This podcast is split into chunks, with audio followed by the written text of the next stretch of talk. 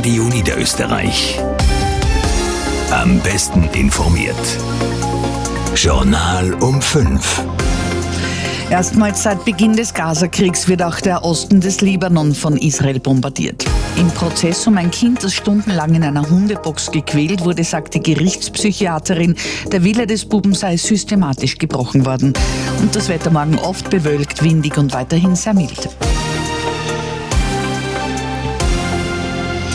Während weltweit große Sorge vor einer israelischen Großoffensive gegen die Stadt Rafah im Süden des Gazastreifens herrscht, hat sich die Lage zwischen Israel und der libanesischen Hisbollah-Miliz im Laufe des Tages zugespitzt. Nach dem Beschuss einer israelischen Drohne im Süden des Libanon hat Israel mit massiven Luftangriffen weit jenseits der Grenze geantwortet. Aus Israel Nikolaus Wildner. Um die Stadt Baalbek im Osten des Libanon, rund 100 Kilometer von der israelischen Grenze entfernt, greift Israels Luftwaffe am Mittag an. Laut israelischer Armee Stellungen der Hisbollah Luftabwehr. Zwei Mitglieder der Terrormiliz seien dabei getötet worden. Die Hisbollah antwortet mit mehr als 40 Raketen auf die von Israel kontrollierten Golanhöhen. Auch das übertrifft deutlich die Angriffe der Hisbollah seit dem 7. Oktober. In Gaza herrscht unterdessen Sorge über die Zukunft Zukunft. Unmittelbar fürchten in Rafah Hunderttausende Geflüchtete Israels Drohung einer baldigen Offensive gegen die Grenzstadt zu Ägypten. Langfristig ist unklar, wer Gaza nach Kriegsende regieren soll. Wunschkandidat der USA ist, dem Vernehmen nach, eine reformierte palästinensische Autonomiebehörde. Um Reformen zu ermöglichen, hat die Palästinenserregierung heute geschlossen ihren Rücktritt verkündet. Das ungarische Parlament hat vor kurzem mit der Zweidrittelmehrheit der rechtsnationalen Regierungspartei der Ratifizierung des NATO-Mitglieds, der NATO-Mitgliedschaft Schwedens zugestimmt. Damit hat die Fidesz-Partei ihren seit 2022 andauernden Boykott gegen Schweden aufgegeben. Johannes Pressel ist der neue Präsident des österreichischen Gemeindebunds. Der Bürgermeister von Adager wurde heute Nachmittag vom Bundesvorstand mit großer Mehrheit zum Präsidenten gewählt. Pressel folgt in dieser Funktion Alfred Riedel nach, der letztendlich wegen der Grundstücks- und Widmungsaffäre in seiner Heimatgemeinde Grafenwörth zurückgetreten ist.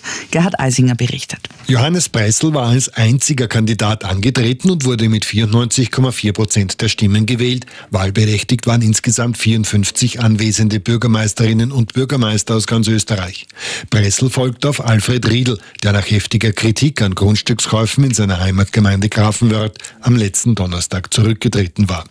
Seine Hauptaufgabe als Präsident des Gemeindebundes sieht Johannes Pressel jetzt darin, den 2083 Bürgermeisterinnen einfach zur Seite zu stehen und das heißt, für gute Rahmenbedingungen zu kämpfen, damit die Gemeinden einfach vor Ort ihre Arbeit für die Menschen gut leisten können. Als Eckpunkte seines Arbeitsprogramms nennt Pressel etwa die Finanzen, das im September 2025 in Kraft tretende Informationsfreiheitsgesetz oder die Eindämmung des Bodenverbrauchs mit kommunalem Hausverstand Stand, wie er es nennt. Und wie genau die Pläne und Vorhaben des neuen Gemeindebundpräsidenten aussehen, darüber berichten wir in Niederösterreich heute um 19 Uhr in ORF 2. Da wird der neue Gemeindebundpräsident Johannes Pressel zu Gast sein im Studio bei Nadja Mader. Am Landesgericht Krems hat heute der dreitägige Prozess gegen eine 33-Jährige begonnen, die ihren Sohn in der Wohnung im Waldviertel immer wieder über Stunden in eine Hundebox gesperrt, ihn dort mit kaltem Wasser übergossen und gequält haben soll. Angeklagt ist auch eine Freundin der Frau, die ihr dazu Anweisungen gegeben haben soll. Eine Psychologin, die den Buben untersucht hat, hat im Gerichtssaal heute Nachmittag erläutert, dass das Kind nach und nach in seiner Persönlichkeit zerstört und der Wille gebrochen wurde. Direkt aus dem Landesgericht meldet sich Anna Wohlmuth. Immer wieder werden bei der Befragung der Mutter Videos eingespielt, auf denen der gequälte Bub auch wenige Stunden bevor er ins Koma fällt zu sehen ist.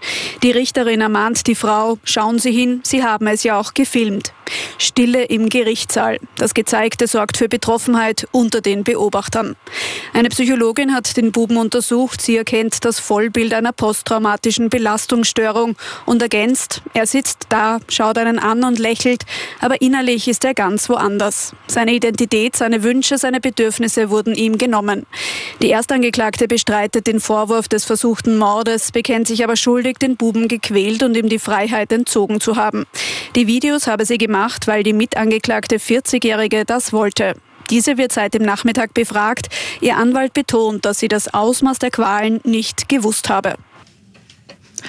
Das Urteil wird für kommenden Donnerstag erwartet. Die Insolvenzverwalter der beiden größten Signer-Gesellschaften Prime und Development haben heute die Höhe der Forderungen der Gläubiger bekannt gegeben. Bei der Luxusimmobiliengesellschaft Prime sind es 6,3 Milliarden Euro, beim Immobilienentwickler Development 2,2 Milliarden. Große Teile davon sind aber noch nicht anerkannt.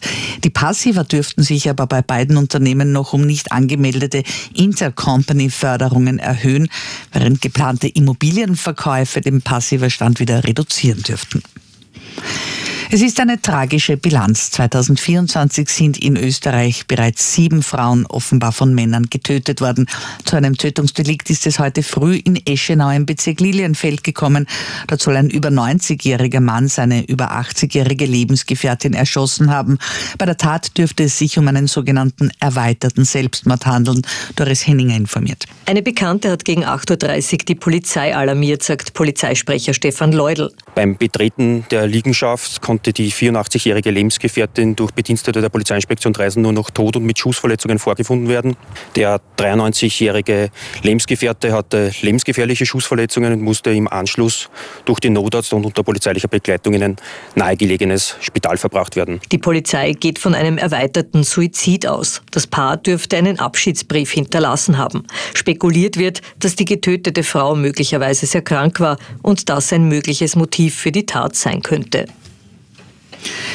Noch zum Sport vier Wochen noch, dann ist der Alpine Skiweltcup beendet, also die Saison ist beendet. Österreich hat dann hat noch in vier Disziplinen die Chance auf die kleine Kristallkugel. Die beste Ausgangslage hat seit gestern Manuel Feller im Slalom, Klaus Fischer. Ja, in Palisades Tahoe feiert der Tiroler seinen vierten Saisonsieg und fährt 204 Punkte Vorsprung auf die Konkurrenz heraus. Drei Slalomrennen sind heuer noch zu fahren. Natürlich ideal, kann man sich nicht schöner vorstellen, aber es sind noch drei Rennen, kann sehr viel passieren, vor allem im Slalom. Fokus aufs nächste Rennen und äh, dann schauen wir, äh, mit was für ein Resümee, dass wir wieder heimfliegen. Den nächsten Slalom gibt es am kommenden Sonntag in Espen. Da könnte Feller die Slalomwertung bei gutem Verlauf schon gewinnen. Chancen auf den Sieg in der Disziplinenwertung hat Österreichs Team, auch im Herren- und im Damen-Super-G sowie in der Damenabfahrt. Der Paraski-Weltcup wird morgen in der Wildschönau in Tirol fortgesetzt. Dann geht es für die sehbehinderten Glocknitzer Veronika und Johannes Eigner wieder um wichtige Punkte für den Gesamtweltcup. Weiter zum Radio Niederösterreich. Wetter. Gensandorf 13 Grad, Wiener Neustadt 12, St. Pölten und Krems plus 10 Grad, Wieselburg immer noch plus 9 Grad. In den angrenzenden Bundesländern schaut es ähnlich aus. Wien und Eisenstadt plus 12, Graz 11 und Linz 10 Grad.